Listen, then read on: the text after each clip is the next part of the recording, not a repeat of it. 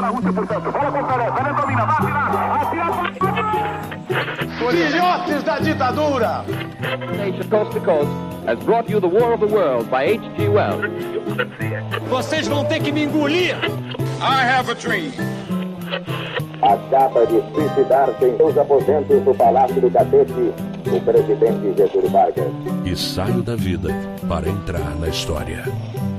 Este é o Fronteiras no Tempo, um podcast de história.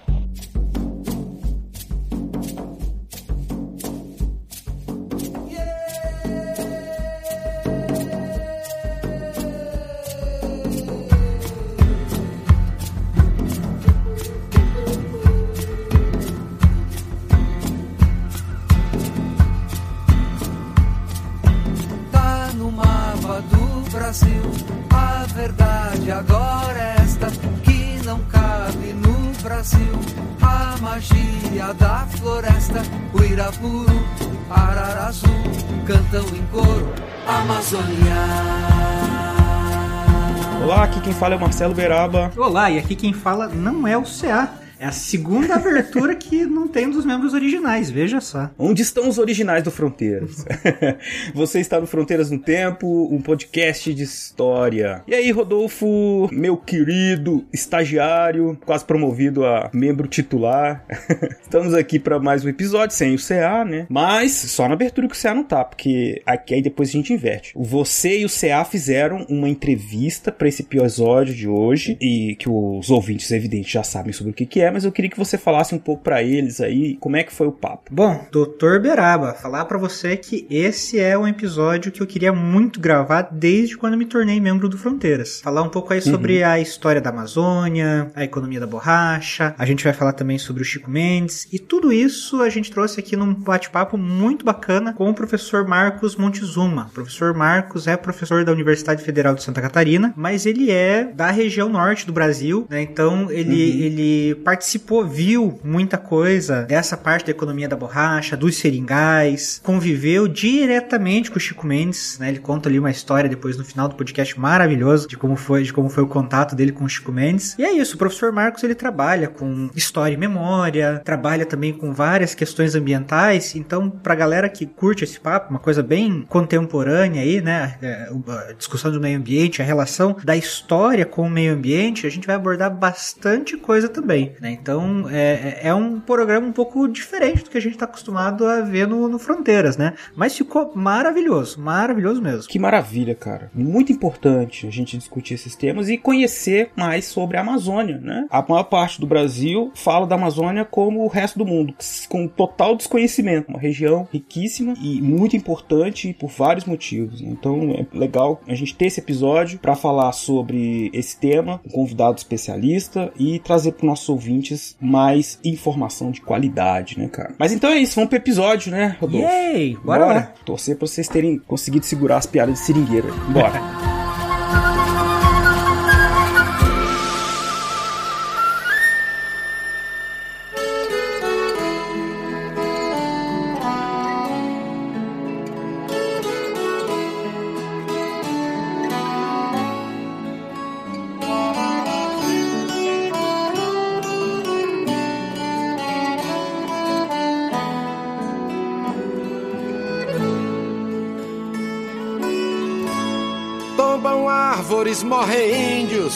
queimam matas, ninguém vê.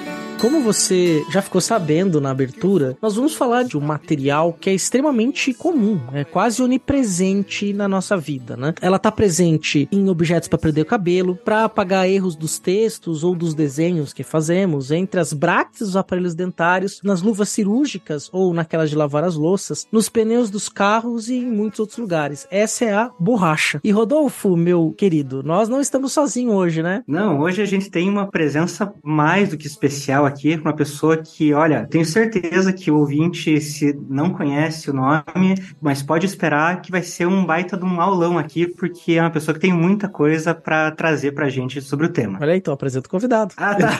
Eu achei que... Tem que combinar com os russos, meu irmão. Gente, hoje eu quero apresentar para vocês o professor doutor Marcos Montesuma. Marcos, dá um, um oi pra galera aí, aproveita e, e, e, conta um pouco da sua, da sua trajetória acadêmica, da sua história. Fala um pouquinho aí pra gente. Eu sou Marcos Montezuma, mais conhecido assim, né? Mas meu nome completo é Marcos Fábio Freire Montezuma. É um nome enorme. Mas academicamente eu me refiro, eu utilizo mais o primeiro e o último nome. Eu sou natural do Acre, filho e neto de seringueiros e seringalistas. Pela parte do pai, meus avós eram donos de terra de seringais. E pela parte da mãe, em outra região da Amazônia, no Acre propriamente dito, no município de Feijó, entre Feijó e Tarauacá, filho de seringueiros, avós seringueiros. A minha realidade é essa, né? E fui nascido e criado na beira do Rio Acre, em Rio Branco. Em 1959 eu vim à luz, estou perambulando por esse mundo desde então. Depois o meu pai perdeu os pais, a mãe já na hora do parto e o pai aos 14 anos, e então toda, eu vou dizer assim, todo o glamour de ser seringalista caiu pro meu pai e pros irmãos dele, porque ficaram sem as terras e tudo mais. Meu pai foi morar na cidade com a cidade com 14 anos e dali fez a sua vida em Rio Branco. Ele é originário de um lugarejo né, chamado Seringal Floresta, que é o Rio Acre, mas o município já é Boca do Acre, que fica no Amazonas. Então a confluência tanto das pessoas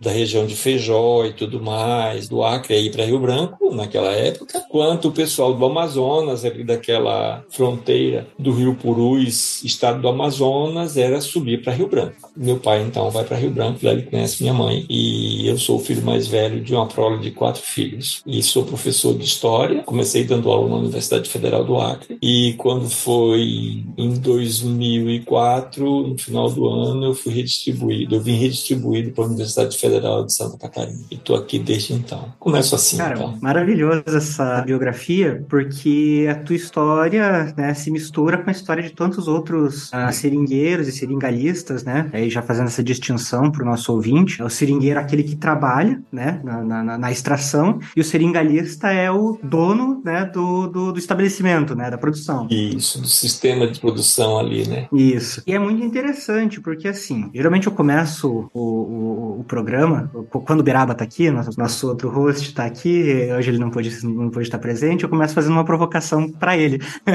né, já para trazer o, o assunto. Porque assim, quando a gente fala sobre economia da borracha, o ciclo da borracha, pra gente que é aí o, o sudestino, né, CA de São Paulo, eu do, do, do Paraná, a gente sabe a história da borracha em três linhas. Começa a extração em 1880, tem um declínio por conta da borracha na Ásia e acabou a história por aí. E o que a gente vai voltar a falar depois, mais tarde, para aquele que já às vezes nem é tão da história, é quando a gente vai se lembrar do Acre, do próprio trabalho do seringueiro. Nas constantes piadas e histórias que existem por aí que não dão nem conta nem perto de explicar o que é essa vida do seringueiro, né? Essa essa constante. Então, poder te ouvir, poder conhecer assim a sua história é também poder conhecer uma parte do Brasil que muitas vezes a gente não tem nem noção do que ela é. É, é isso mesmo. Então você fez um marco temporal, 1880, mas se a gente prestar atenção, a produção da borracha, ela tem início muito antes ainda, nas ilhas do Baixo Amazonas. É aquilo, tem um, um professor que fez uma grande obra de doutoramento que chamava-se Pedro Martinello. Ele foi para o Acre como padre servo de Maria. Ele é daqui do sul de Santa Catarina, da região do Turvo. Então ele vai desenvolver uma tese, vai construir uma tese de doutoramento na USP, mas ele vai pesquisar na Biblioteca do Senado dos Estados Unidos e é um trabalho de grande monta, cujo título é mais ou menos assim: A Batalha da Borracha e suas consequências para o Vale Amazônico. Depois o Arrendin vai fazer um livro com um título similar, A Batalha da Borracha, pura e simplesmente, onde ele vai tratar de outras questões da borracha. Mas o Pedro Martinello ele vai discutir a borracha é, na perspectiva da Segunda Guerra Mundial é, como instrumento de barganha do governo brasileiro junto ao governo dos Estados Unidos para fornecer borracha aos aliados. Então, os acordos de Washington resultam na construção é, de todo esse aparato da indústria de base que o Brasil não tinha e começou então a praticar, a desenvolver, a exercitar a partir dos acordos de Washington, quando os americanos, os estadunidenses, concedem ao Brasil a tecnologia para a montagem da Companhia Siderúrgica Nacional. Em troca, o Brasil deu borracha para os Estados Unidos, forneceu borracha para os Estados Unidos. Então,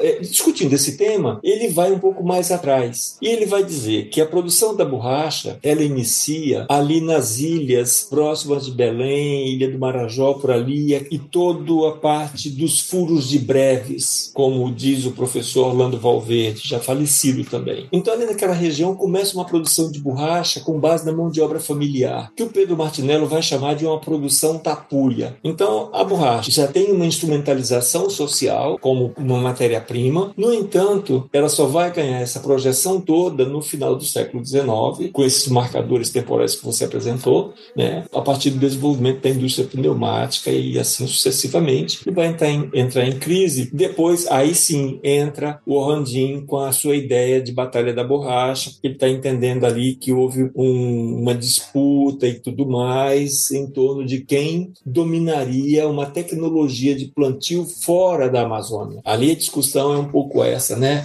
Quando a borracha é climatizada nos jardins botânicos é, da Inglaterra e depois os ingleses trans transportam para a Malásia, a região da Manchúria e tudo mais, e vão desenvolver os, os seringados de cultivo empregando alta tecnologia. O que é alta tecnologia? É não produzir mais essa borracha que a gente conhece tradicionalmente na Amazônia, tradicionalmente entre aspas, né?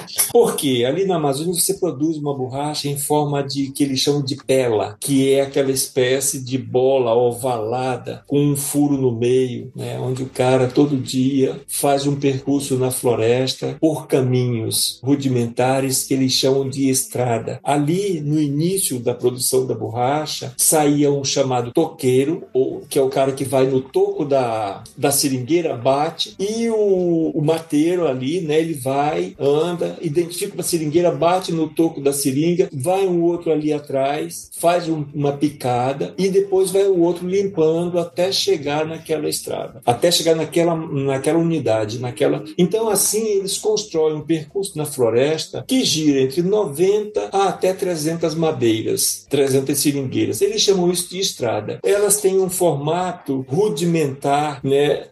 Eu não queria dizer esférico, mas quase como formato de um saco fechado pela boca, tá? Por quê? Porque de onde ele saía, ele tinha que voltar. Ele saía cortando de manhã bem cedo e voltava por volta de 11 horas, meio-dia, para o ponto onde ele havia partido. Ali ele fazia uma refeição e voltava colhendo o leite de todas as madeiras que ele singrou naquele percurso da manhã. E chega em casa por volta de 3, 4 horas da tarde, aí ele vai então é, dar forma ao que se chama essa pela de borracha. Ele faz um fogo, que já existe um lugar ali, uma espécie de um fogareiro rudimentar, onde só tem um furinho para sair a fumaça, e ele faz aquele fogo com madeiras verdes, ou com casca de pau verde, ou com cocuricuri, que é um tipo de coco que a gente chama na Amazônia, é parecido com tucumã, e então aquele coco ali ele toca fogo e ele provoca, ele é muito quente, faz um fogo muito abrasivo, diferente de você fazer um fogo com madeira seca, que é menos abrasivo, né? E então é esse calor que sai que coagula o leite que ele retirou das madeiras durante a manhã e colheu durante a tarde. Então ele chega ali, esse leite ainda está fresco, então ele vai despejando devagarinho e vai rodando, vai girando uma made... um pau, né? E ali o leite vai coagulando em cima, forma isso que a gente chama na Amazônia de pera de borracha ou bola de borracha, mas que não é uma bola, né? É ovalada, mas é meio alongada, é alongada. Então, esse é o formato. E essa tecnologia, vamos dizer assim, que ela é muito rudimentar e traz muitas impurezas, porque é um bicho que cai, um, um inseto que cai, é uma folha que cai, tudo aquilo vai junto, né? O cara não vai tirar uma folha, né? O cara é não terra, vai... né? É terra Entendeu? que vai não, junto. E fora os casos que às vezes para burlar, para obter um produto mais pesado, né? existem casos encontrados de ossada de animal, um osso ou outro de um animal né? cabeça de macaco, como eles dizem, por vezes mandioca crua. Então isso tudo vai sujando a borracha, como eles dizem. Ao passo que a tecnologia utilizada na Malásia, eles pegam o leite durante dias, colocam um anticoagulante e quando vão levar para beneficiar, eles jogam um coagulante aí e nesse coagulante eles fazem uma espécie é, é, e colocam dentro de uma forma retangular de aproximadamente 50 centímetros por 40, por 40, alguma coisa assim, um pouco maior, um pouco menor, e depois eles passam em calandras, primeiramente calandras lisas e depois calandras estriadas. Então aquela aquele bolo, vamos dizer assim, que é multiforme, assim que é mole e tudo mais, que tem assim a altura de 3, 4 dedos até mais um pouco, depois quando termina, ele fica bem fininho, que se você colocar contra a luz, você consegue ver a luz do outro lado. Essa é a borracha produzida na Malásia, que vai competir com a borracha do Brasil, que vai fazer o declínio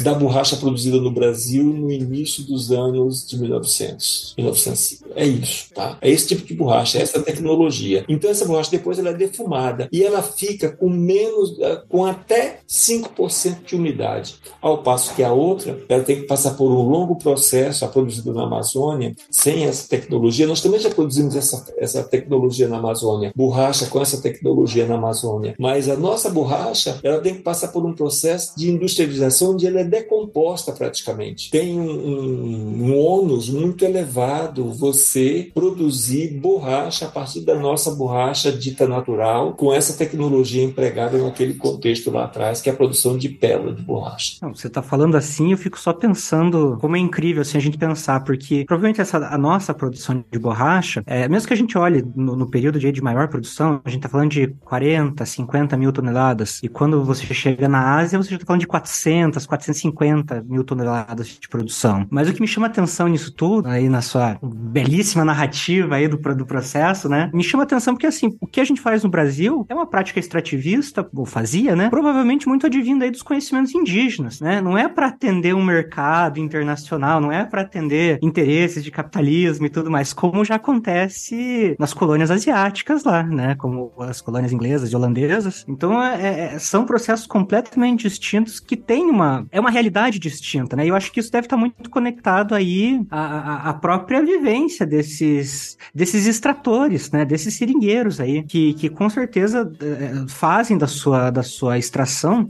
isso que a gente chama de, de, de métodos rudimentares, mas provavelmente isso vem de, de conhecimentos de povos indígenas muito anteriores, né, que, que já dominavam essa técnica, embora, claro, né, a gente não está falando, é, o boom da borracha vem com, com, com, a vulcanização, né, nos Estados Unidos, que é conseguir dar forma e manter a forma da borracha, mas as comunidades indígenas já utilizavam para engomar roupa, para fazer uma série de coisas, né, inclusive para jogar bola. um jogo de pela, né, que inclusive o capitão do time vencedor era sacrificado no final, né, então tem, é famosa essa história do jogo de pela, né, entre os maias, se eu não me engano, uhum. né? então tem essa cultura da, né, de um, de um objeto feito ali, né, a borracha, a extração da borracha, que já era utilizada, assim como outras substâncias que a gente vai usar industrialmente, como o betume, que a gente chama de petróleo hoje, né, já é conhecido da humanidade há muito tempo, né, que foi então desenvolvido. Isso tem, tem essa questão interessante, né, está explicando, né, que os ingleses industrializam o processo de uma forma, esterilizam o processo, né, que aí vai sem as impurezas, né. Que o coração não destrói, respeitar a floresta, é plantar a floresta, coração não destrói.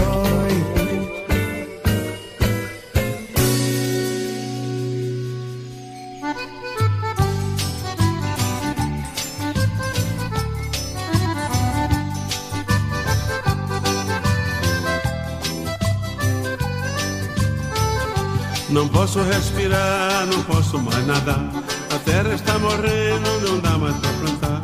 Se plantar não nasce, se nascer não dá. Até pingada boa é difícil de encontrar. Tem uma história, eu gosto dessa história, até queria que, que, que, o, que o Marcos confirmasse se ele tem conhecimento de causa sobre essa história. Eu já tive a oportunidade de duas vezes ir à Serra da Capivara, né? Lá, inclusive conheci a professora Ned Guidon, a gente tem até um episódio que é uma entrevista com a professora Ned Guidon, arqueóloga, bem conhecida no Brasil, né? Diretora da, da Fundam, Fundação do Homem Americano. E dentro do, dos roteiros que a gente faz lá de, de visita, é nos apresentado a Maniçoba, que era também um lugar da onde eles extraíam o leite para fazer borracha. Só que o cheiro dessa borracha era extremamente insuportável. E a pessoa ia pra Caatinga extrair maniçoba e ficava com o cheiro da caatinga. Ela ficava catinguenta. Né? Ficava aquele fedor insuportável. Claro que depois, inclusive até a história que eles contam lá no lugar, né? Os guias, né? Tem, tem guias que são historiadores formados, né? Que até falam, olha, depois é, essa borracha ela vai perder totalmente a importância para borracha extraída da Amazônia, é, na escala, né? Da, dessa maniçoba, que é uma questão muito interessante, né? De uma região que, claro, que no século XIX e no século XX já era uma região mais árida, né? E mais que é, no, na, na época da, da grande fauna, era ali era floresta amazônica também, né? Então é, é bem interessante esse pensar esse processo, né? Da, da borracha, da caatinga e do catinguento, né? O fedor da caatinga. Se eu não lembrar, depois vocês me chamem a atenção, tá? Primeiramente, sobre a consideração do, do Rodolfo. A borracha, naquele contexto lá, ela atendia ao mercado internacional, com toda essa tecnologia que a gente diz aqui rudimentar. Por quê? Porque depois que o Brasil sai,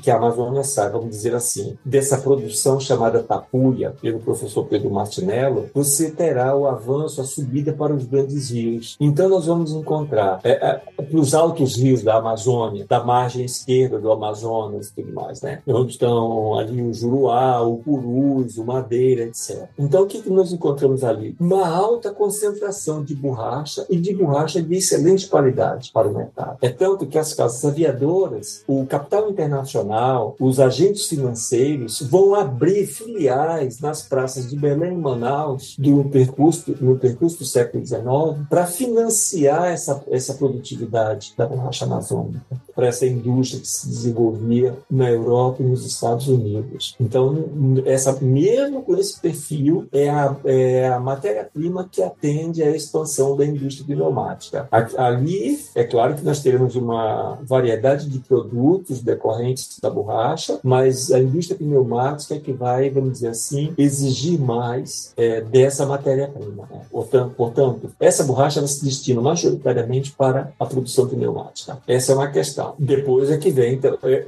por ser um produto tão importante, é que os ingleses vão é, fazer toda essa, essa manipulação, vamos dizer assim, né, para conseguir também. Vamos chamar de biopirataria?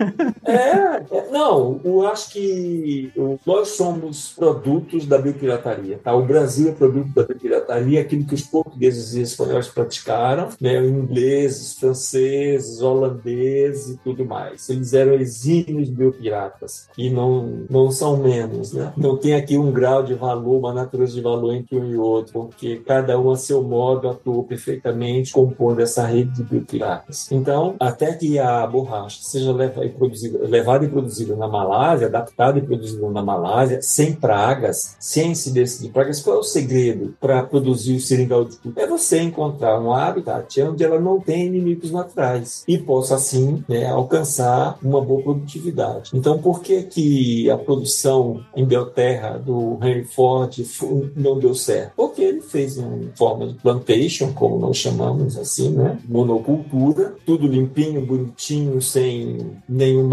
E aí o mal das folhas atacou e destruiu as seringueiras. Na hora que ele abandonou a produção, porque foi vencido pelo mal das folhas, que a floresta tomou de conta, acabou o mal das folhas. E as seringueiras estão lá até hoje. Aquilo que não foi destruída pela expansão da soja ou, ou mineral, qualquer coisa do gênero, né? virou seringueira, apta à estação do látex. Essa é uma questão. Né? Eu não conhecia essa história da maniçoba. Eu conheço maniçoba o prato, não a produção com borracha. é, a borracha é, da maniçoba. Eu achei, fiquei bem, eu achei bem interessante. Maniçoba. Mas tem os caucheiros, né? o caucho, né? que é um tipo de évia também, que não tem o mesmo perfil de produção e produtividade da seringueira, da Hevia brasiliensis, como essa aqui que vigora majoritariamente na Amazônia. Ali, essa na estação do caucho, ocorre a eliminação da árvore. E ali é como se fosse efetivamente um choro da madeira, né, onde os caras coletam é, litros e mais litros é, daquele, daquele leite que vai escorrendo, e só que é de outra natureza também. Tem um outro tipo de, de composição. Ele não é do mesmo perfil da borracha propriamente dita, da Hevia brasiliensis. É, porque se eu não me engano, a, a Eves brasiliense você corta, ela sai o leite, depois ela tem um tempo que ela se cura e você pode extrair de novo da mesma planta, né? O cálcio também. Tanto leite né, e a avareza humana é tão grande que os caras achavam mais barato e mais rápido cortar as madeiras do que fazer extração como se faz na Hevia brasiliensis a produtividade é absurda. Mas tinha tanta em algumas regiões que os caras preferiram extrair as madeiras, cortar as madeiras para alcançar isso.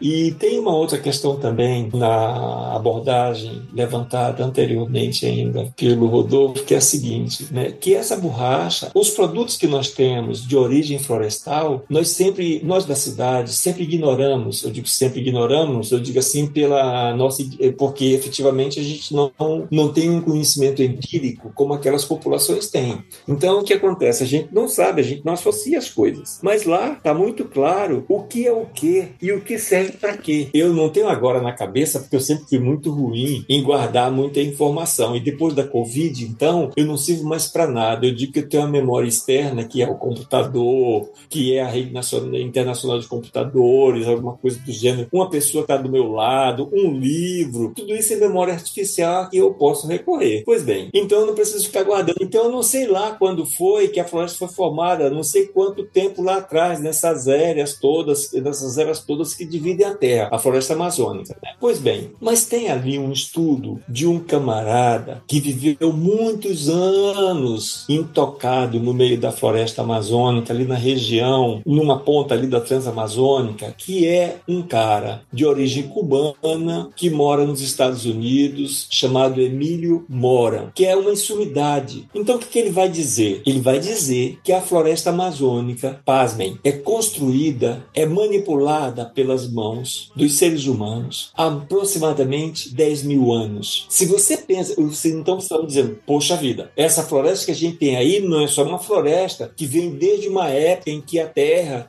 sofreu sérias modificações e tudo mais, milhões de anos atrás e tal. Essa floresta, essa floresta amazônica não vem só desse ano, desse período dessa datação lá atrás. Ela vem também aqui de 10 mil anos, por baixo, por baixo de 10 mil anos, que os seres humanos estão lá construindo e reconstruindo e adensando e melhorando essa floresta. Aí você, como isso é possível? E aí ele fala desses marcadores que denotam, que anunciam a presença humana. Um desses marcadores é a existência das regiões produtoras de borracha, as regiões dos seringais. Portanto, a seringa, a borracha, ela é um instrumento útil aos povos indígenas há muitos e muitos anos anos. Então, para quê? Para usar nas flechas, para fazer arremates, porque a borracha é mole e tudo mais, coloca, aquece um pouquinho, ela fica mais dura. Ela serve para colar, ela serve para pregar, ela serve para ajudar a fortalecer um tecido. Isso que você chamou aí de é, ensacar, alguma coisa assim, é na verdade o, o, o caucho. Você passa a borracha, né, o látex, num tecido, ele fica impermeabilizado. Então você encontra essas manipulações populações que vêm dos povos indígenas. Outro marcador da presença humana na Amazônia, os babassuais, os buritizais, as regiões produtoras de açaí, os patauás, os murmurus, então as,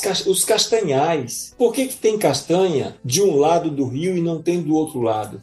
Então, tem isso que eu acho que todos esses aspectos que anunciam para nós esses marcadores da presença humana construindo essa floresta. Né? E, portanto, isso implica no, no emprego de tecnologias. E a gente acha que tecnologia é tão somente quem tem um carro ou tem, sei lá, um aparelho dentro de casa e, ah, não, isso aqui é tecnologia moderna, ainda infla a voz para falar. Não, tecnologia é qualquer meio a que nós recorramos, a que a gente recorra para solucionar uma questão ordinária, cotidiana, que nos impossibilita de darmos determinados passos. Então, tecnologia é isso. Então, quando você junta as espécies na floresta e elas não sofrem ataque das pragas, como o mal das folhas atacou a produção de borracha do Hereford da Amazônia, você está aplicando uma tecnologia que é útil à proliferação, à permanência e ao cultivo das espécies. Incrível pensar nisso assim, porque, de novo, né? É, assim, quando a gente pensa em tecnologia, e aí quando a gente pensa na região norte do Brasil, veja, tá falando de 10 mil anos atrás, né? Da presença humana, de aplicação de tecnologia, de manutenção disso, de uso para a comunidade e tudo mais. Mas a região norte do Brasil, de novo, ela só volta a ficar interessante para a história quando ela passa a atender os interesses internacionais, né? Quando ela passa, então assim,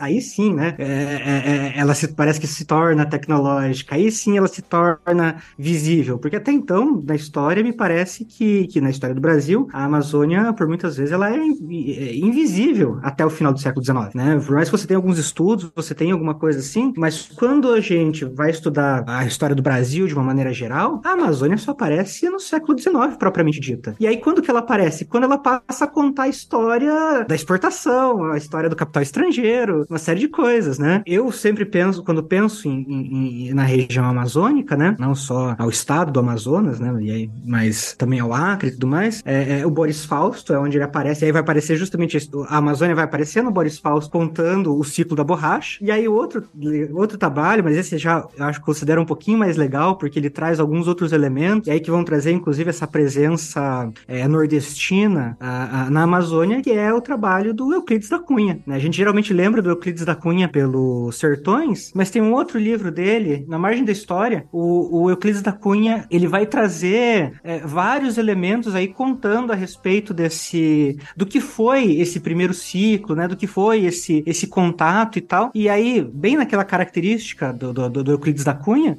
a primeira coisa é que ele odiou Manaus, né? ele vai dizer que Manaus é uma cidade, embora seja cosmopolita, tem ingleses, tem franceses, tem holandeses andando por lá, Manaus é uma coisa meio caótica, assim, e tal. Acho que ele passou mal em Manaus também, acho que tem alguma coisa nesse sentido. O Cris da Cunha gostava, ele costumava escrever carta pros amigos em papel timbrado, assim. Então, um livro de documentos com cartas do Euclides da Cunha, ele pegava o papel lá que tava lá e escrevia a carta nos papéis oficiais do Estado e mandava pros amigos. esse, esse tipo de gente. tá errado.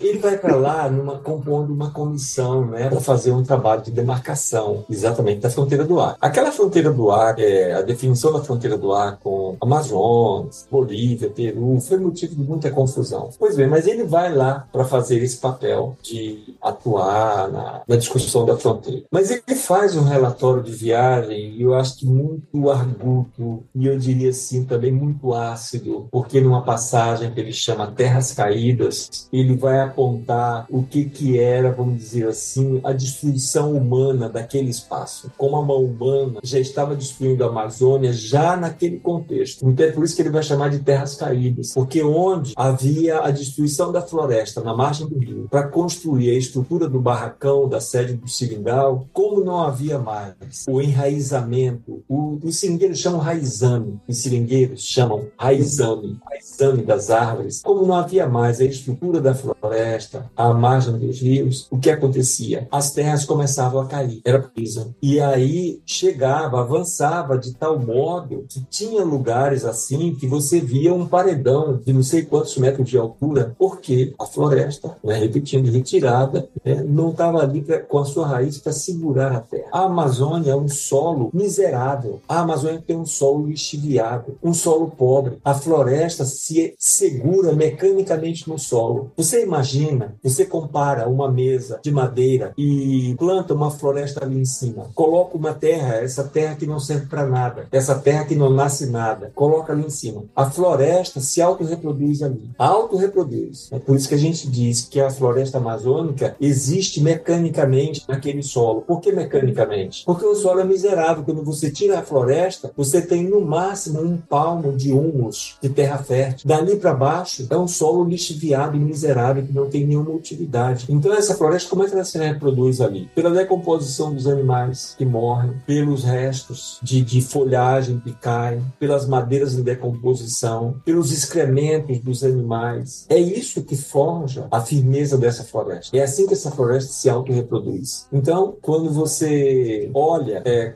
se você cortar a terra, você vai encontrar lá os micro-organismos atuando, passando nas fendas de terra, levando micro-organismos de, de, de fertilizante decompostos para a raiz das árvores e as raízes absorvendo esses, esses fertilizantes biológicos. Então, o tempo inteiro nós temos um. Bom, e o outro elemento é que pela subida dos Andes, os ventos não transpõem os Andes, porque eles fazem o círculo. E nisso, a chuva fica circulando da, ali no, cobrindo a, aquilo que a gente chama Amazônia, chegando até aqui no litoral do Brasil. Esse litoral daqui de sul e sudeste. É como se desse uma volta pela Amazônia, desfiando ali aqui a parte da, da, do polígono da seca do Nordeste e jogasse chuva, espalhasse chuva por aqui. Dessa chuva que cai na Amazônia, a gente pode dizer assim que aproximadamente 75% fica presa nela, dando volume d'água aos rios, porque a floresta, o que é a floresta? A floresta é uma esponja que absorve a água quando cai. É ela que serve de amorte, que amortece é, é a violência do peso e da força da água arrastando para não tirar os nutrientes que a própria floresta cria. Então é por isso que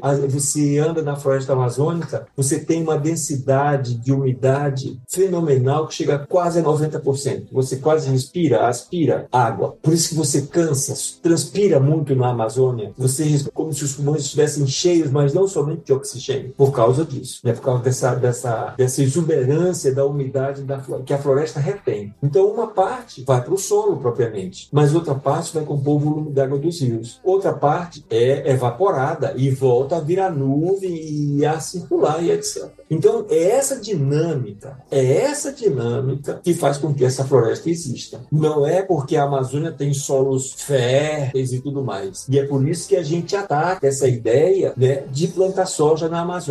É por isso que a gente ataca essa ideia, é contra essa ideia de transformar a Amazônia num grande campo de pastagens. Por quê? Porque você precisa o tempo inteiro estar tá recompondo esse solo. Você tirou a floresta, acabou, tirou a floresta, acabou. Acabou. É, acabou. Não vai nascer outra floresta no lugar. Né? É, exato. A gente não fala aqui quantos mil litros d'água você necessita para produzir uma tonelada de soja. Vocês não falam. A gente não fala. A gente não fala quantas dezenas e centenas e milhares de litros de veneno são necessários para produzir uma tonelada de soja. Não se fala quantos, quantas toneladas de fertilizantes são utilizados para produzir uma tonelada de soja. As pessoas não falam. As pessoas só falam, ah, não, agora eu estou bem, porque eu ganho dinheiro com a soja e tudo mais, etc. Mas não fala dos danos ambientais. E esses danos ambientais, eles são divididos, compartimentados. E nós recebemos a cota desses danos todos os dias nas nossas famílias. É a projeção exorbitante, exponencial dos casos de câncer que vem pelo envenenamento, é a projeção das doenças infecciosas incuráveis, das altas bactérias, das megabactérias, dos megafungos, então, dos megavírus que não estão encontrando, que às vezes sofrem muito para encontrar uma solução para eles. Por quê? Por causa da destruição dos ecossistemas. E sem falar, quando a gente destrói a floresta, a gente traz para o solo micro-organismos malévolos para nós que estão lá em cima na copa das árvores. Então, de acordo com a metragem, a cada metro de floresta, você tem um tipo de seres que necessitam daquele microclima dali, daquela altura, daquele parâmetro para existir. Quando você derruba uma árvore que tem 40, 50, 60 metros, 30, 40, 50, 60, 30, 40 metros, perdão, 30, 40 metros, tá? Vamos até aí, pelo menos. É um prédio de 10 andares, né? É para as pessoas terem noção. Eu sou ruim de matemática, de e de coisa e de recordar das coisas. Então, veja só. Então, a gente não faz ideia do que é esse ecossistema que está lá em cima na copa de uma árvore. Quando você derruba uma árvore dessa, você traz aqui para baixo milhares de seres que vão povoar aqui embaixo, disseminando um monte de praga que a gente não sabe o nome. Tem isso. E as pessoas nunca pensam nesses danos. Bom, eu vou parar por aqui, porque daqui a pouco vocês querem falar e eu não deixo, eu tenho que tomar um pouco d'água. Imagina, você não acho que o nosso ouvinte também está é, muito interessado, né? Porque nós estamos falando de uma economia que é baseada no extratismo vegetal, né? Que é a economia da borracha que vai fazer o extratismo vegetal e que só dá certo se ela tiver ambientado dentro de uma floresta, que a floresta proteja esses seringais, né? Não dá para fazer monocultura, né? Tem várias coisas que eu fui lembrando assim, né, da cultura da cultura de massa que a gente vê, né? Como o Avatar, o primeiro filme que mostra aquela floresta interligada que se conecta, né? A descrição da Amazônia é aquela aquela floresta, aquele planeta floresta criado pelo James Cameron, né? E que, que, que aquele filme ele tem uma pegada ambiental muito forte, né? Que são os Naviks, não os claro. povos indígenas, né? É, e eu lembrei também de uma série brasileira que é bem interessante, chamada 3%, em que eles vivem numa terra que cai, né? Agora faz todo sentido, né? Quer dizer, é, eles vivem num vale porque a terra afundou, porque não tinha mais floresta, não tinha mais o que segurava esse solo é, no lugar, né? Então por isso que eles vivem num vale, numa pobreza, né? na miséria, enquanto você tem uma pessoa, umas pessoas que vivem no Mar Alto, né? Que é o lugar da elite e tal. Inclusive o Mar Alto era o nome de um lugar que a elite inca também vivia, né? É interessante também é, fazendo essa associação.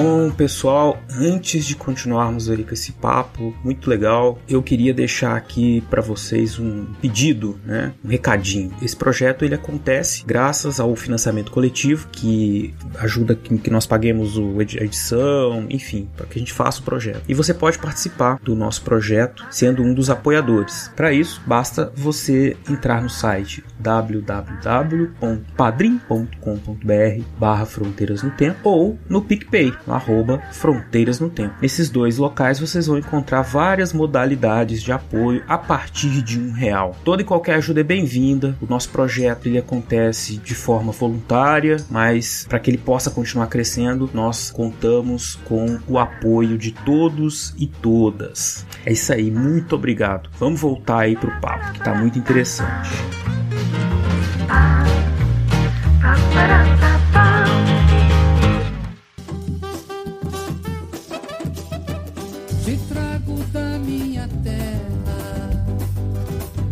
E aí, vocês começando, já falaram do Euclides da Cunha, né? Claro que a gente fez a brincadeira com o Euclides da Cunha, mas o Euclides da Cunha ele tem uma relevância. Eu tô aqui sofrendo porque tu vai falando e para mim cada vez que vocês falam é como se abrisse um leque para mim com, com várias anteninhas, cada ponta dali abre várias antenas, né? E aí eu quero falar dessas coisas, mas aí eu esqueço porque tem que falar de outras que vocês já trouxeram depois. Mas então, só aqui tá devagarinho. Então, quando a gente fala dessa floresta e da importância dela de pé e dessas populações que vão para a Amazônia como seringueiras, que saem do Nordeste do Brasil. Então, o Nordeste do Brasil, é, no contexto do século XIX, é, com, o fim, com o fim da escravização, vai importar, olha só que palavrão, né? Vai receber, então, ao invés de dizer importar, vou dizer, vai transportar pessoas do Nordeste para suprir as necessidades do Sudeste e Sul. Só que com a, a produtividade da borracha, a importância da borracha, essas populações vão para onde? Para a Amazônia. Outro momento em que vai uma leva significativa de nordestinos para a Amazônia é no contexto dos acordos de Washington, por patrocínio do governo federal de Getúlio Vargas. Pois bem, essas populações, quando esses seringais entram em decomposição, entram em falência, como a gente diz, essas populações continuam morando na floresta. A estrutura de aviamento do seringal, ela é, vamos dizer assim, corrompida, destruída, ela vai à bancarrota. Mas essas populações continuam sobrevivendo da floresta, na floresta, pela floresta, com a floresta. Onde é que essas populações populações aprendem a viver na floresta com os indígenas. Vocês pontuaram isso ainda agora, né? Lembrando do papel dos povos indígenas. Com os indígenas. Para os indígenas, não tem nenhum. Aquilo não é problema. Aquilo é solução. A floresta é solução. Tá? Esses seringueiros vão aprender com esses indígenas e repassar para outras pessoas que chegam ali, eu vou dizer assim, essa concepção da floresta como tecnologia. Então, é por isso que nos anos 80, final dos anos 70, início dos anos 80, o Chico Chico Mendes vai dizer para os caras assim: olha, a gente tem que defender a floresta porque a gente necessita dela. E eu quero que a universidade entre na floresta para fazer pesquisa, que é para os cientistas provarem que um hectare de floresta de pé, floresta de pé, desculpa a redundância, tá? Um hectare de floresta produz mais do que um hectare com vaca e boi, produz mais do que um hectare com, com, com pecuária. Você pega um hectare de terra, um hectare, e pensa assim: o que que tem ali? Às vezes, um hectare não tem efetivamente nada, mas tem aquilo que a gente chama de ecossistema. Esse ecossistema é importante. Essa composição da floresta como ecossistema é importante. Por quê? Porque tem um bichinho ali, uma árvore, é, uma planta que você não conhece, não sabe o nome, mas que ela é a hospedeira de um bichinho. E aquele bichinho que você às vezes não vê, só vê aquela mancha, ele é o alimento de um outro que faz a polinização de uma árvore X, que é importante porque ali entram outros elementos. Percebe? Então,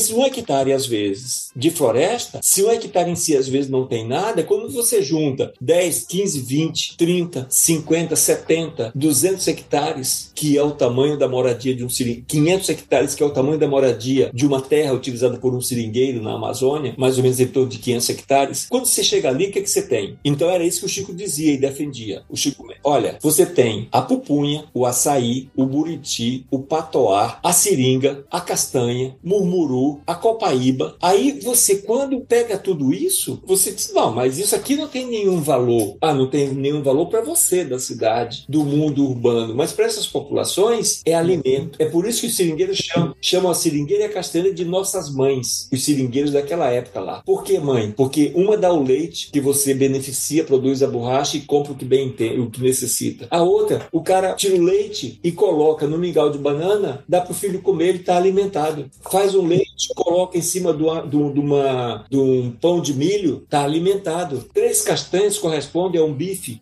de 200 gramas de carne. Três castanhas da Amazônia. Então, é essa perspectiva de compreender a floresta como uma potencialidade, né? é por isso que eles dizem produtos não madeireiros, essa é a teoria, é a filosofia deles. Né? E aí tem um cara que vai para a Amazônia, vai para o Acre, chamado Paulo Kageyama, que era um agrônomo da Exalc, digo era porque ele é falecido já. Foi uma grande perda para todos nós que acreditamos na ciência né? e na floresta como tecnologia. Então, Paulo Kageyama aceitou o desafio do Chico. Ele vai para Chapuri e vai acompanhar a vida dos seringueiros. E ali ele descobre um camarada que eu conheço, que é o Chico Ramalho, e ele fica na casa do Chico Ramalho, acompanhando a vida dele. Ele vai e volta nas férias dele para lá, passa 10 anos acompanhando o Chico Ramalho. O que, que ele descobre? Que no momento em que o seringal, perdão, um, um roçado entra em desuso, ele vai inserindo plantas naquela área de terra e outras nascem espontaneamente.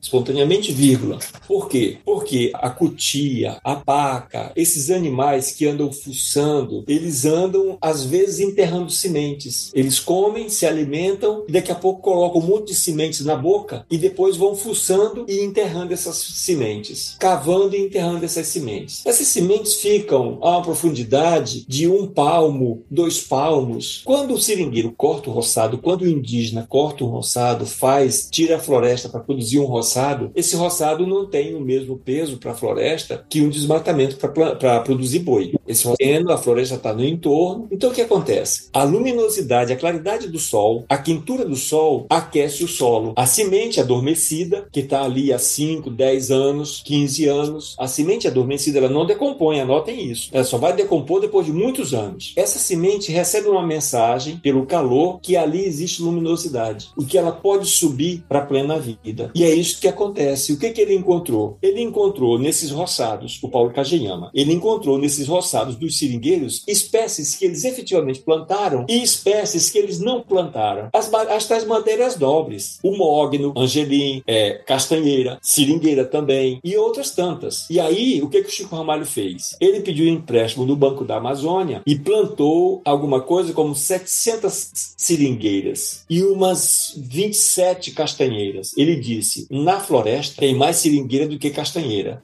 Na floresta não, na mata, ele diz. Na mata tem mais seringueira do que castanheira. Eu imitei a mata. E eu pensei: se os fazendeiros que nunca entraram na floresta, só entram na floresta para derrubar, estão plantando seringa e o banco está financiando eles para produzir seringa, eu digo para você que eles nunca vão produzir, porque eles não sabem como produz. De fato, os seringais plantados deram na água, é, faliram por causa das pragas. As seringueiras não se desenvolveram. Ao passo que os seringueiros que plantaram nesse sistema de consórcio, como se diz, misturando dentro do mato, o Chico Ramalho é um caso que obteve sucesso. Só que depois o Chico Ramalho vai adoecer e vai vender a unidade produtiva dele. Então hoje em dia aquilo tudo já deve ter virado pasto, né? Pasto. Mas ele constrói isso. Então o que, que o Paulo Cajama vai dizer? Que isso aqui é uma ilha de alta produtividade, que você adensa a, a região com espécies nativas até um limite em que elas não sofrem ameaça das pragas. Então ele vai aprender, então ele vai provar efetivamente o Paulo Kageyama, né, aceitando o desafio do Chico Mendes, ele vai provar que essa floresta produz mais do que com boi. Esse hectare de floresta, essa unidade produtiva produz muito mais do que uma unidade produzindo boi. E ele está certo. Eles estão certos. Pensando nisso, assim, eu vou fazer aqui uma rápida marcação histórica para o nosso ouvinte se situar. Então, mais ou ou menos ali, né, em 1880 você começa com a extração da borracha. Essa primeira extração da borracha vai durar aí até 1910, mais ou menos. Isso, isso mesmo. Depois começam então a, as produções asiáticas e aí sem muito tipo de cuidado ali da região, a região vai perecer bastante, né? É, e aí você começa esse segundo ciclo, talvez assim, com o desenvolvimento com a Segunda Guerra Mundial, os acordos de Washington, como o Marcos já citou. E aí é importante porque a partir daqui o governo brasileiro ele vai atribuir ao monopólio de extração da borracha, quer dizer, só o governo brasileiro pode comprar essa extração. Isso vai durar durante todo o governo Vargas, e aí nos anos 50, né, depois do governo JK e tudo mais, principalmente a partir de 58, você começa aí a ter a, a de 1958, você começa a ter a chegada da população do Sudeste, paulistas, né, paranaenses em sua maioria, é, com a pecuária. Então a pecuária na Amazônia é mais ou menos aí do final dos anos 50. E o que, que a gente vai ver na sequência disso? Na entrada do governo militar, né, você vai ter aquela tecnocracia burra do governo militar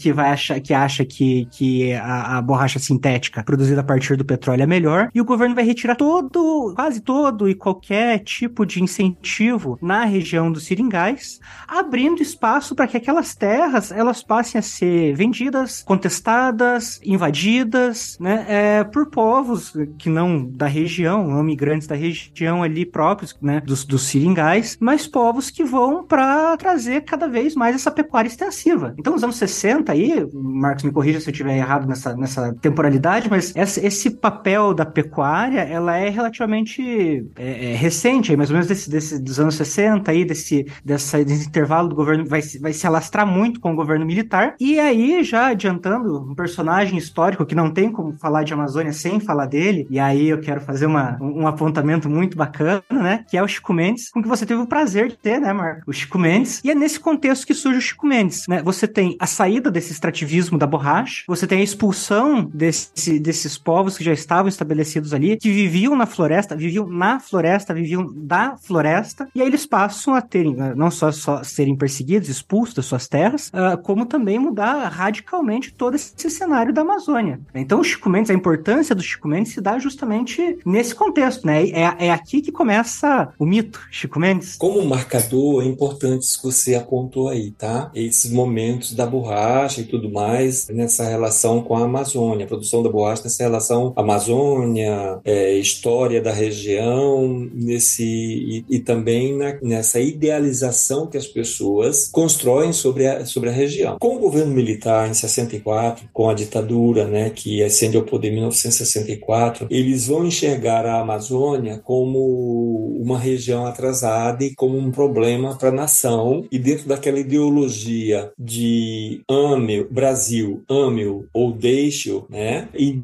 de integrar para não entregar eram os slogans do, dos governos militares naqueles ídolos. Né? Eles vão fazer um programa de desenvolvimento econômico para a Amazônia é, que visava construir agrovilas, agroindústrias, polos de desenvolvimento industrial e é assim que a gente vai assistir a concessão de milhares de hectares de terra para em, empresas multinacionais. Se vocês fizerem um levantamento das grandes proprietárias de terra no Brasil, vocês vão encontrar grandes marcas estabelecidas no mercado brasileiro né? e multinacionais, incontestavelmente, mas também grupos nacionais, bancos nacionais e tudo mais. Se você pensar assim, ah, o banco fulano de tal tem terra, a empresa fulano de tal tem terra, a automobilística fulano de tal tem terra na Amazônia, né? E um cara chamado, quero acreditar que o nome dele seja Francisco Fernandes, que trabalhou, um português do Porto, que trabalhou no governo brasileiro, ele fez um organograma das companhias que produzem minérios no Brasil, que extraem minérios no Brasil. Quando você fala de minérios, parece que só a Vale do Rio Doce é que produz minério no Brasil. Que nada!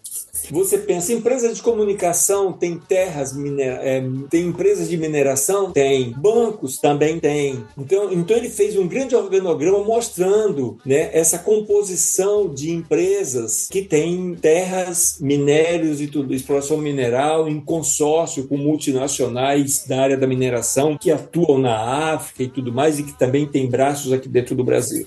Isso só para a gente ter a dimensão né, do que, que é isso que os governos militares vão transformar a Amazônia a partir de 1964, quando dão um golpe tom, e apiam é, do cavalo no Palácio do Planalto. Então, essa é, é, uma situação. Nisso, em que, a pretexto de desenvolver, né, vai lançar abertura de capital para investir, entre aspas, na Amazônia, o que, que esses ditos investidores vão encontrar na sombra da floresta? Essa, essa, essa ideia de que a gente tem que integrar para não entregar, né? Tinha um slogan mais ou menos assim: terra para gente, para gente sem terra. Não esqueçamos que as populações que são expulsas das grandes hidrelétricas, dos lagos, atingidos pelos lagos, das grandes hidrelétricas construídas no eixo sul e sudeste, vão ser é, é exportadas para a Amazônia, tá? Essas populações são enganadas. Os agentes do Estado, né, do governo militar, passava na casa das pessoas com um questionário e dizia assim: é, quantas crianças estudam aqui na sua casa? Ah, três.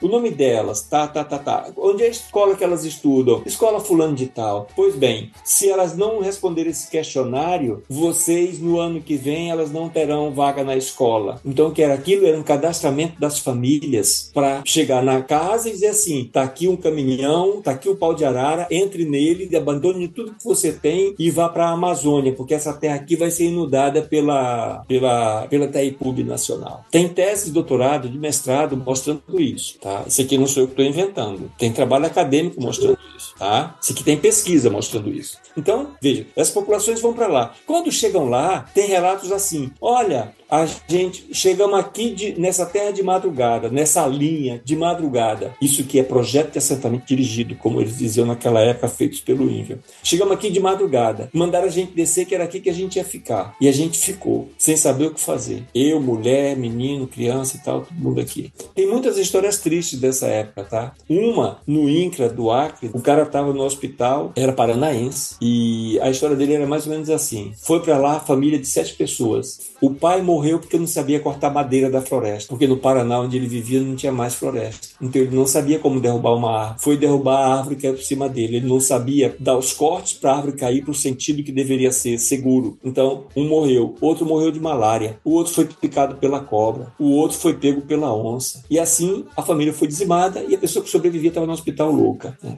Pois bem, o que é isso? É esse projeto de desenvolvimento dos militares para a Amazônia. Nesse contexto também entra uma figura aqui silenciosa silenciosa, que ninguém fala dela, porque parece uma pessoa de bem, que é o grileiro. São os escritórios de venda de terra. E ali, em muitos lugares, é o grileiro que atua. Eu não estou falando aqui do trabalho honesto da pessoa que atua na área, que é advogado, que defende de modo ético e tudo mais o interesse das pessoas. Eu estou falando efetivamente do grileiro. O que é o grileiro? É o cara que chega no lugar, pega uma faixa de terra, diz que é dele. Tem muita história aí de documento falsificado falsificado, sob qual forma é falsificado esse documento, ninguém sabe, mas ele aparece como sendo um documento original e tudo mais sob a posse de uma pessoa. O que é o grileiro? É o cara que pega esse documento, coloca junto com borra de café numa gaveta e deixa o grilo, o gafanhoto, fazer alguns furos nesse papel para dizer que é um documento antigo de época. E chega lá, passa na cara do sujeito analfabeto dizendo que aquela terra é dele, que aquele poceiro não tem direito àquela terra, que aquele povo indígena está na terra do fazendeiro fulano de tal. Então, assim, nós temos muita violência. Então, na sombra da floresta, na sombra e no silêncio da floresta, havia uma população, quer de indígena ou de extrativistas, que é atingida por essas políticas violentas praticadas no período da ditadura. Chico Mendes surge nesse contexto, quando, no, em 1972, foi lançado um plano de desenvolvimento para o Acre chamado Projeto Oeste. E ali o governo fez propaganda, inclusive nas televisões do sul e sudeste do Brasil, naquela época acho que tinha só umas três redes, três, umas três empresas de televisão, e fez propaganda ali, tem folhetos dessa época e tudo mais, onde ele anuncia as terras do Acre. Imagina um hectare de terra num contexto em que na moeda da época custava um, um real, vamos supor que fosse um real, dois reais, um hectare de terra. Era o valor das terras do Acre. Então vocês não imaginam o quanto começou a aparecer um povo diferente das cidades do Acre, que pelo sotaque o pessoal de lá chamava genericamente de paulista. Mas tinha paulista, goiano, mato-grossense, gaúcho, catarinense, paranaense, tinha gente de todo o Brasil. Então,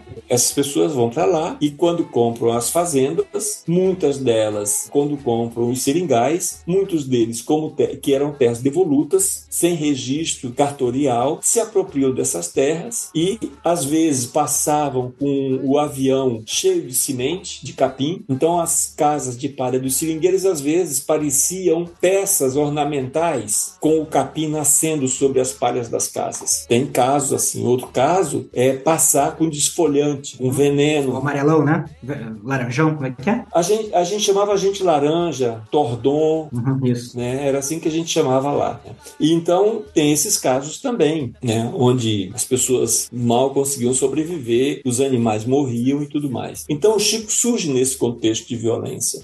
A polícia às vezes era levada junto para expulsar as pessoas e começa um movimento de resistência, mais precisamente no, em Brasileia, com o Wilson Pinheiro, que será assassinado em 1980. E o Chico era um cara novo naquela época, participa tanto da fundação do Sindicato de Brasileia, mas como ele morava em Chapuri, ele, os companheiros falaram assim: olha, companheiro, você não pode se filiar aqui em Brasileia porque você é de Chapuri, então você tem que ir para Chapuri fundar o sindicato lá. Então ele funda o sindicato em Chapuri e ele não foi nem da diretoria porque ele tinha um mandato de vereador e a, é, pelo então MDB. Depois que tem a reforma partidária, ele ajuda a fundar o PT e depois disso é que ele vai presidir o sindicato. Primeiramente foi o seu Luiz Damião, que eu conheci, a Deci Teles, que foi uma presidente também, né? E depois o Chico. E aí foi nesse período que ele foi presidente que eu trabalhei com ele durante dois anos. Um dia à tarde, um sábado à tarde, eu escutei uns passos no, no quintal, assim, na, pelo lado da casa, vindo da frente, né? Aí eu falei para minha mulher na época: tem um papagaio entrando no quintal. Ela falou: que história é essa de papagaio? Tem sim, tem uma pessoa que pisa que nem papagaio. Aí que eu olhei assim, era o Chico. Eu digo: ei, papagaio, vem cá. Aí começou a rir, ele subiu, né? A que deu a honra da visita. Ele falou assim: companheiro, eu vim aqui te fazer uma proposta. Eu digo: tá, então senta aqui que a gente vai fazer um café. Fizemos um café. Aí ele, enquanto a gente fazia o café, ele falou, né, que estava ali, que havia conversado com um grupo de companheiros e o meu nome havia sido unanimidade para cumprir uma tarefa, como ele disse, que era ajudá-lo assessorando o sindicato, porque ele tinha as questões, mas ele queria para resolver as coisas que ele pensava em fazer, mas ele queria um olhar de fora, porque dizia assim, eu quero um olhar de fora, porque o nosso olhar lá é como a gente assim, sabe, tá muito atrapalhado, que a gente tá dentro dos problemas, então a pessoa que olha de fora, ela pode ver com mais segurança, com mais clareza e abrir os olhos da gente. De perfeito. Então, vamos lá. O que, que é? Ele falou, mas só tem um porém. É, não tem como pagar. Mas o companheiro vai para lá, uma quinta, uma sexta-feira, paga a passagem e chegando lá eu dou o dinheiro da volta. Não, eu pago a passagem que você comprou e dou a passagem de volta. Aí eu pensei assim, aí perguntei para minha companheira, né, a Beatriz, o que, que ela achava. Ela falou: não, você é da confiança dele, dos companheiros, é, eu concordo, vá, né, tá precisando de você, vá. Aí assim eu passei dois anos indo de Rio Branco a Chapuri todo final de semana e naquela hora ali da conversa eu falei para ele, foi uma coisa que me veio à cabeça e eu falei assim do nada, né? Eu falei só tem um porém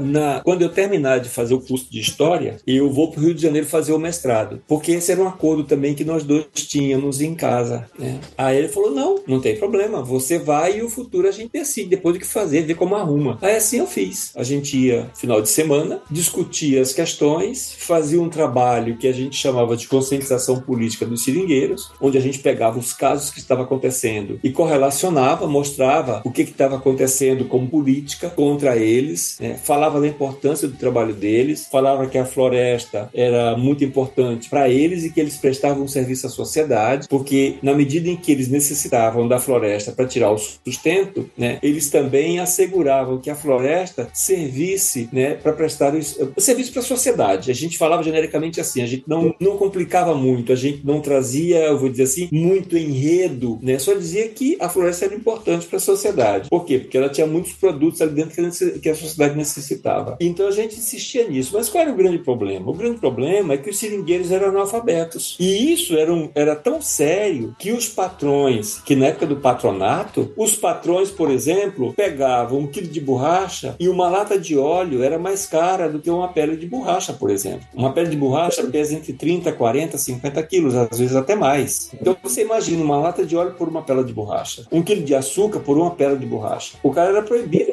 E essa pedra de borracha ele demorou o quê? Uns 20 dias para conseguir fazer uma pedra grande assim, para mais? Daí para mais, dependendo da situação. Um mês de trabalho para uma lata de óleo. Você tá compreendendo o que, que é isso? Né? Escravização. Eu chamei assim na primeira vez que eu fui discutir o seringal, tá? A pessoa que estava conversando comigo me repeliu, falou: não, a escravização tem outro sistema, tem outro modus operandi e tudo mais. Ali existe o fetiche da liberdade. É análogo. Né? É, é análogo à escravização. Não tenho dúvida, eu concordo plenamente contigo, César. Não, mas ele falou assim: mas existe o fetiche da liberdade.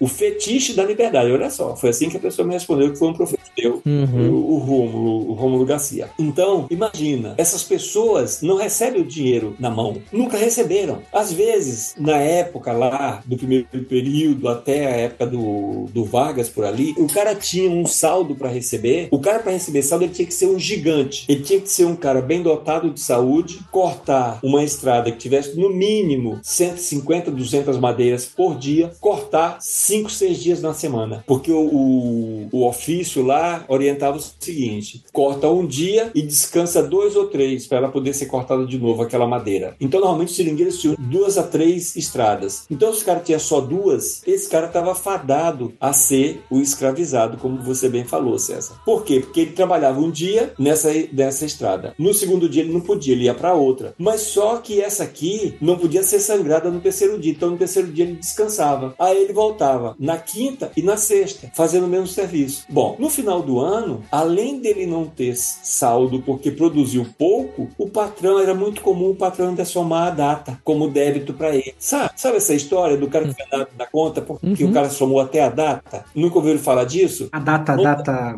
A data, a data, a data de hoje. A data, data calendário. Calendário. Ele não foi trabalhar, ele não recebeu as contas. Não, mas nunca ouviu falar do cara que foi enganado na conta ali, não sei aonde e tal, que o cara só. Ah, não, desculpa, é que eu não vi aqui, somei a data. Ah, somou 26 mais 07 mais 23, caramba. Tá entendendo? O, o, Era comum o, somar a data. E quando o cara ia dizer, reclamar alguma coisa, não, isso aqui é a lei da partida dobrada. É a lei da partida dobrada da contabilidade. Percebe? Tem mecanismos para ludibriar. Os seringueiros não faltavam. Tá? Bom, aí o Chico, preocupado com isso, queria que os seringueiros estudassem e tivessem aula de matemática, aprendessem a ler e escrever. Por quê? Porque na época de votar, quem sabia, como a gente diz lá na Amazônia, ferrar o nome, ia votar todo orgulhoso, com título de eleitor no, no bolso, a melhor roupa, entendeu? Tomado banho, perfumado, penteado. Quando chegava lá para votar, votava em quem? No calhorda, naquele cara que ia meter a mão no bolso dele. Então a grande preocupação do Chico era isso, era que os seringueiros fossem alfabetizados, politizados para defender os seus direitos. E não é demasiado dizer que em 82 eles elegeram o primeiro vereador lá em Chapuri seringueiro, né? o Osmar Fagundo, como o primeiro vereador do PT no Acre, era um seringueiro de Chapuri, eleito pelos seringueiros. Está vivo até hoje, está lá. O Chico infelizmente foi assassinado.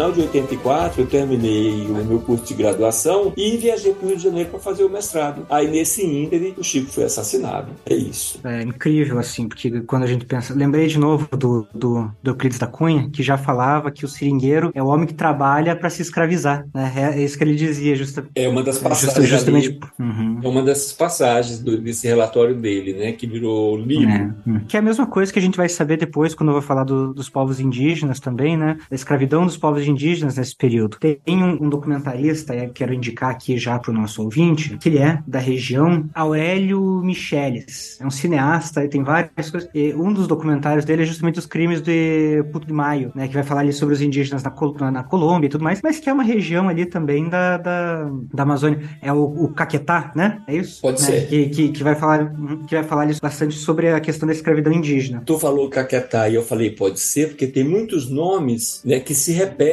em todas essas regiões, em toda a Amazônia, tá? Que você tá, ah, tá lá? Não, não, tá no outro lugar, tá no outro estado, e às vezes tá até no outro país. Mas os nomes se Ah. repetem, isso é interessante. Nós temos um Caquetá lá no Acre. Uhum. Mas eu acho que a região ali, assim, o, o documentário dele, acho que vai, vai, vai discutir exatamente sobre aí, falando um pouco sobre, sobre esse processo de escravidão, porque com os seringueiros era um trabalho análogo à escravidão, como a gente entendeu, mas com os indígenas, por muito tempo, foi trabalho de escravidão mesmo. Não né? dúvida. Sem Não liberdade tal, com, com açoite e tudo mais, que é uma coisa que às vezes a gente esquece de, de, de, de trazer, né? É. E não tem só isso, né? Tem esse trabalho mais violento, mas tem um trabalho persuasivo. Né? Foi muito comum as missões religiosas e missões religiosas evangélicas, ou os aventureiros evangélicos. Eu digo assim, é, quando eu digo aventureiro, tô falando assim, daquele cara que é o lobo solitário, né? Que foi instrumentalizado dentro de uma religião, ou foi instruído dentro, foi formado dentro de uma religião, e ele toma a decisão de entrar na aldeia indígena ou no seringal para fazer a pregação. E quando ele vai fazer a pregação, ele se apresenta lá como pastor, embora ele não pertença a nenhuma ordem religiosa ou a nenhuma congregação religiosa, mas ele se apresenta como pastor. E a primeira coisa que ele faz é providenciar o casamento da, da sua filha com o cacique, se ele é um homem de idade, ou da sua neta, né, com o filho do cacique. Então, se ele domina o cacique, ele domina todo mundo. Tem muitos casos lá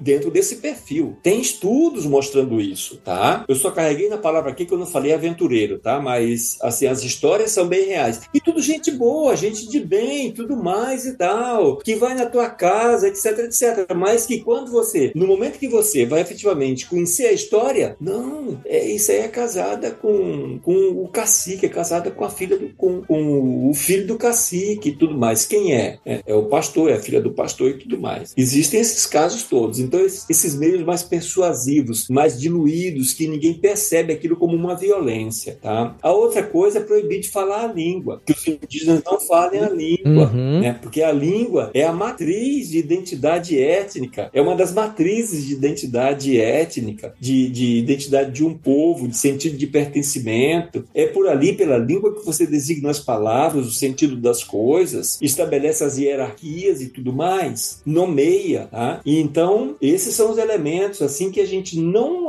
assiste claramente, que você não nota que é, mas está presente também, né? Esse é um dos elementos também que está presente, né? Tem essas histórias também. Então, assim, quando você vai na história do Acre, você dizia assim, ah, o povo fulano de tal, né? É tudo brabo, é tudo arredio, não sei o que tem mais lá e tal. Não fala nem português. Só um ou outro fala português. O outro lá não. É tudo gente boa, tá aqui com a gente. É o nosso caçador. Então, aqueles ali que foram, entre aspas, amansados, aqueles que foram vergados, dobrados e tudo mais, né? Então, hoje tem uma discussão muito grande, né, de reconhecimento da existência é, desses marcos culturais, né, para restabelecer e respeitar o território ancestral desses povos que foram, eu vou dizer assim, pulverizados, né, pela violência praticada pelo sistema de aviamento, pelo sistema do seringal, né, pelo domínio que se fez das terras desses povos, né? Eu, eu não sei você, ouvinte, mas eu aqui estou extasiado, né, com toda essa conversa que nós estamos tendo. Eu acho que já fica o convite aqui. Eu quero escutar mais histórias, não só histórias é, do ponto de vista da pesquisa, dos saberes, mas também histórias da trajetória do Marcos, do movimento é, do Marcos com os trabalhadores dos seringais, né, é, de como isso compõe uma parte da história tão importante para nós, né? Se a gente observar bem como é que os regimes militares, inclusive os militares de alta patente, ainda hoje tratam os territórios indígenas, os próprios como uma ameaça à integridade isso. territorial do Brasil, como símbolos do atraso, né? Quer dizer, é, é, tem muito pano de manga e a floresta ainda é, claro, ainda mais hoje, né? A floresta amazônica, toda a região amazônica, o ecossistema amazônico é uma preocupação de todos nós, não só é para hoje, mas também para o futuro. Mas nós vamos encerrando aqui a conversa. Eu acho que é, nesse momento vai ter uma parte 2. Nós vamos voltar para fazer a parte 2, porque tem bastante aí conversa para termos ainda, né? E Rodolfo, tá satisfeito? Cara, não, não, eu quero mais. quero, quero, quero, quero conversar mais, quero saber mais, assim, porque olha, ouvinte, o que vocês ouviram aqui agora é um ramo da história que muitas vezes a gente não costuma trabalhar, é, embora seja um ramo que vem crescendo muito, que é o que a gente chama aí dos aspectos da história ambiental, que vai entender como o, o, o meio ambiente e a construção dele é, afeta também as vidas, a vida na sociedade. Né? Então aqui o Marcos trouxe várias informações que, que, caramba, assim, a gente simplesmente ignora, não conhece, né? Então é ótimo a gente poder caminhar por outros espaços para além da nossa história social, para além da nossa história cultural e poder conhecer, assim, toda essa relação, essa importância. Né? Então, é, por mais ambientalistas no nosso podcast. obrigado, Marcos. Muito obrigado. Eu que agradeço, não tenho palavras para agradecer a vocês a oportunidade, a gentileza, o carinho, o afago, a receptividade e o exagero também, que às vezes foram exageros adjetivando aí de coisas que eu não sou, porque eu não me vejo. A primeira que eu acho um exagero é professor, alguma coisa assim, doutor. Que nada, bicho. Se o que a gente aprende não servir para a gente compartilhar com a sociedade, você pode chamar a pessoa do que for de elogio, entendeu? Que nunca, ela nunca vai servir para nada, vamos dizer assim. Então, o que a gente aprendeu um pouco é para compartilhar, o que a gente viveu um pouco é para compartilhar também com todos. Eu sou muito grato pelo carinho de vocês, pela receptividade. E obrigado a vocês, aos telespectadores, aos ouvintes. Não se esqueça que o programa não acaba aqui, né? Nós ainda temos o maravilhoso Recordar é Viver com o William Spengler e os nossos recados finais. Então segura mais um pouquinho, que sempre tem uma surpresa depois, né? Então fica aí, não vai embora, ainda temos aí mais alguns minutos de programa. Rodolfo, Marcos, muito obrigado e até, até a mais. próxima. Até. Vem desbravador das matas, vem saudado da borracha, vem ver os monumentos erguidos com teu sofrimento. Assim, tá, acho que passou mal em Manaus também, acho que tem alguma coisa nesse sentido, mas Cortou? O... Acho que o Rodolfo caiu. Caiu? Ih, mas tá todo machucado. caiu.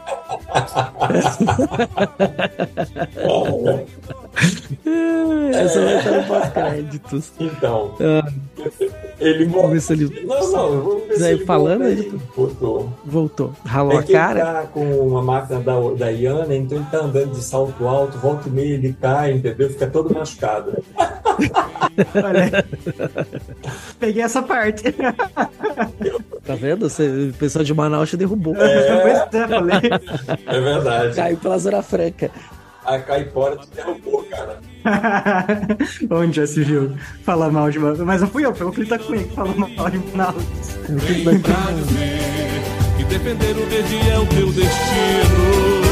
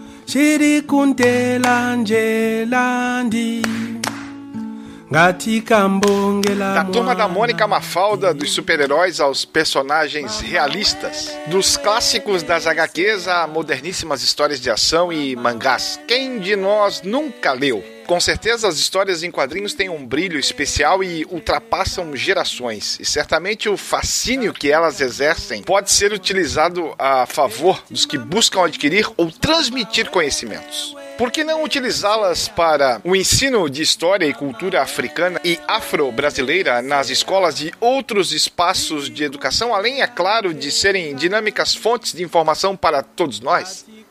Como foi comentado no episódio passado, muitas obras estrangeiras onde figuram a temática e o cenário africano também despertaram interesse de editoras brasileiras. Embora muitas vezes as representações eurocêntricas e até mesmo preconceituosas de certos atores possam representar um perigo se não forem devidamente contextualizadas. Pouca atenção, contudo, tem se dado no Brasil aos quadrinhos produzidos neste imenso continente que é a África, composto por mais de 52 países multifacetados de uma diversidade cultural única. O mercado africano de histórias em quadrinhos apresenta uma produção marcante, uma vez que foram amplamente utilizados na conscientização política e em campanhas sociais durante e após os processos de independência dos diversos países que a compõem, especialmente as ex-colônias francesas e portuguesas. As histórias em quadrinhos representam hoje em dia um importante veículo de informação e de expressão artística e política, sendo alvo de vários estudos. Novas abordagens dos quadrinhos em ramos como o jornalismo, a história, a literatura, a sociologia, a propaganda e até mesmo a filosofia são sinais claros da importante contribuição que este meio de linguagem pode oferecer para os estudos sobre a história e a cultura afro-brasileira. De algum lugar no tempo para o Fronteiras, eu sou o William Spengler.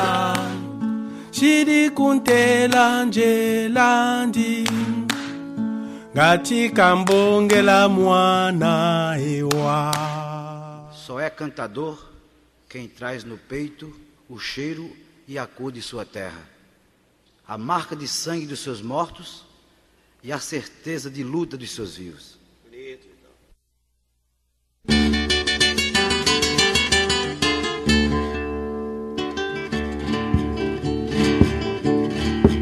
Chegamos aí a mais um final, ao final, né? De mais um episódio do Fronteiras no Tempo. Esse papo maravilhoso dessas três grandes figuras aí que vocês acabaram de ouvir: o César, o Marcos e o Rodolfo. Foi muito bom. Foi bom para você, Rodolfo? Cara, foi muito bacana. foi super divertido, assim. Você viu que a gente viajou com um monte de ideias, com um monte de coisa. Porque é isso, né? A Amazônia, a questão ambiental, tem muito assunto pra gente debater. Inclusive, vou dizer para vocês, ouvintes, a gente ficou com muita vontade de fazer uma parte 2, chamar o Marcos de novo Uhum. para falar, porque foi muito divertido gravar com ele, né? Não sei como é que fica na edição final, mas a gente deu muita risada, falou muita coisa bacana. Uhum. Então, assim, se vocês quiserem uma parte 2, se vocês gostaram desse programa, deixa ali nos comentários, avisa a gente, compartilha bastante esse trabalho, que a gente com certeza vai, vai trabalhar numa parte 2. Se vocês quiserem, se vocês quiserem. E um recado importante para os nossos ouvintes que estão no norte do país, na Amazônia, na região amazônica, né? Caso tenham mais coisas para acrescentar, complementar, comentários, mande pra gente, ajude a gente a conversar com os nossos outros ouvintes. É bem simples de vocês entrarem em contato conosco. Vocês podem mandar um e-mail pro fronteirasnotempo@gmail.com. Vocês podem ir lá no Instagram, mandar um recadinho pra gente nos comentários ou no direct Fronteiras no Tempo. No Twitter também nós temos o nosso o, o Twitter, o ex-Twitter, né? Agora que chama X. Que é o símbolo da Caixa Econômica. É o símbolo da Caixa Econômica, exatamente. É, Fronte no Tempo. Deixem lá, vamos comentar, vamos ajudar a complementar e peçam, como disse o Rodolfo, a- o segundo episódio, né? Se caso vocês queiram que a gente fale mais sobre a Amazônia. E doutor Beraba, preciso falar uma coisa. A participação dos nossos ouvintes, ela tem sido essencial nesse momento do Fronteiras. Tanto é que nós tivemos o quê? Concurso cultural. Concurso cultural, exatamente. Se você perdeu esse concurso, você não sabe como foi bacana fazer ele. Nós sorteamos um livro do autor, diretor e escritor bonito, modesto, né? o meu livro, produtor cultural, agente cultural, Agente cultural. garçom nas horas Rodolfo vagas, Grande Neto. Rodolfo Grande Neto. O homem de mil e uma funções. É isso. E é isso, a gente sorteou então, há uns dias atrás, lá no Instagram você pode acompanhar o sorteio. O sorteio ficou divertido também, por incrível que pareça. É, o Rafael, ele é o, o- ganhou o livro, né? O livro do Rodolfo. Já estamos em contato com o Rafael. Preciso Uhum. enviar ainda o livro, ainda não fiz isso, mas já estamos em contato, tá tudo certinho, já tô com o endereço dele, só não fui até o correio. Mas é isso. Então, fiquem atentos que nós vamos ter agora, todo mês, pelo menos, a promessa, né, de um concurso cultural. Então, é, é, interajam com a gente aí nesses, nesses concursos para movimentar nossas redes sociais, também para vocês conhecerem as, as obras que a gente vai sortear, que vai indicar, né, que, vai, que são sempre trabalhos que conversam com a, com a maneira como a gente produz aqui o Fronteiras, com os temas que a gente discute aqui no Fronteira. É isso aí. E lembrando que, ainda outra coisa, né? Nosso grupo de WhatsApp tá muito movimentado com os padrinhos lá. Todo dia a gente troca uma ideia, conversa alguma coisa. Então, se você quer ficar mais pertinho ainda da gente, né? Pode se tornar nosso padrinho, nosso madrinha, contribuição baixíssima e ajudar esse programa a sair. Porque ele tá numa altura que ele quase não sai, né, Beraba? a crise, né, cara? Mas assim, estamos firme aí, caminhando pro décimo ano do Fronteiras, o que é um, já um negócio impressionante, apesar da vida, né, e da, da crise. Mas é assim, ah, nós contamos muito com a ajuda. Agradecemos primeiro, muitíssimo de coração, todos os nossos padrinhos e madrinhas, e convidamos todos vocês. Se vocês querem ser padrinhos ou madrinhas, querem ajudar o Fronteiras, ajudar a gente a continuar produzindo. A gente não quer ganhar dinheiro com isso, não vai ficar rico, nunca foi esse objetivo. Não ganha dinheiro, não ganha nada. A gente quer só é, custear a produção, né? Que nós temos uma, um- uma equipe muito competente na edição e, e evidente que isso envolve custos. E aí então nós fazemos esse financiamento coletivo. Como é que você pode participar? Você deve estar se perguntando, né? Você, eu quero ajudar o Fronteiras. Como eu faço, Marcelo Beraba? Bom, é muito simples. Você vai no site do Padrim, que é www.padrim com m.com.br barra Fronteiras no Tempo, ou no PicPay. Você busca lá por Fronteiras no Tempo. Nós temos um clube de assinaturas. Você pode contribuir de 1 a 50 reais. Toda contribuição é bem-vinda, né? Se você puder, se você quiser, pelo tempo que você puder, quiser. E você, como disse o Rodolfo, vai participar dos de sorteios exclusivos e também do nosso grupo de WhatsApp, em que a gente fala de diversos temas relacionados à história, mas o tema é livre, a viagem é sem fim. Uau. E com, com isso a gente precisa encerrar esse podcast maravilhoso. É isso então, gente. É, não percam o próximo episódio, que em breve sairá aí mais entrevistas, mais conversas. Aguardo vocês, agradeço o CA, agradeço você, Rodolfo, por esse por mais episódio. É, me despeço aqui de todos, mando um abraço, um abraço pra você também, Rodolfo. Valeu. Valeu Até demais, mais. cara? Abraço. Tchau. o índio que matou grileiro, que matou poceiro, disse um castanheiro para um seringueiro que um estrangeiro roubou seu Alessandro de Souza Júnior, Aline Lima, Anderson Paz, André Luiz Santos, André Trapani Costa Pocinholo, Arthur Henrique de Andrade Cornejo, Carolina Pereira Leon, Charles Calisto de Souza, Cláudia Bovo, Davi Viegas Casarim, Eucinei Menezes de Oliveira, Ettore Ritter, Flávio Henrique Dias Saldanha, Yara Grise, João Carlos Ariede Filho, Jackson Luiz de Mar, Klaus Henrique de Oliveira, Lucas Aquel, Luciana Bidanur, Manuel Mácias, Marcos Sorrilha, Nel Adame, Paulo Henrique de Souza Núzio, Rafael Henrique dos Santos, Rafael Machado Saldanha, Rafael Bruno Silva Oliveira, Ramon Silva Santos, Renata Sanches, Ricardo Augusto da Silva Orozco, Rodrigo Alfieiro Rocha, Rodrigo Olaio Pereira, Thomas Beltrame, Tiago Nogueira, Vitória Cavalcante Muniz, Charles Claza e Wagner de Andrade Alves. Pra defender o que ainda resta, sem rodeio, sem aresta. Era uma vez uma floresta na linha do Equador.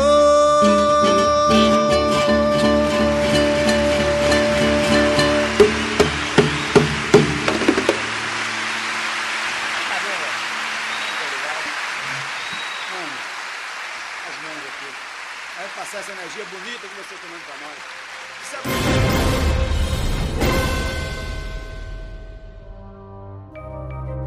Este programa foi produzido por Mentes Deviantes. deviante.com.br. Esse podcast foi editado por Nativa Multimídia, dando alma ao seu podcast.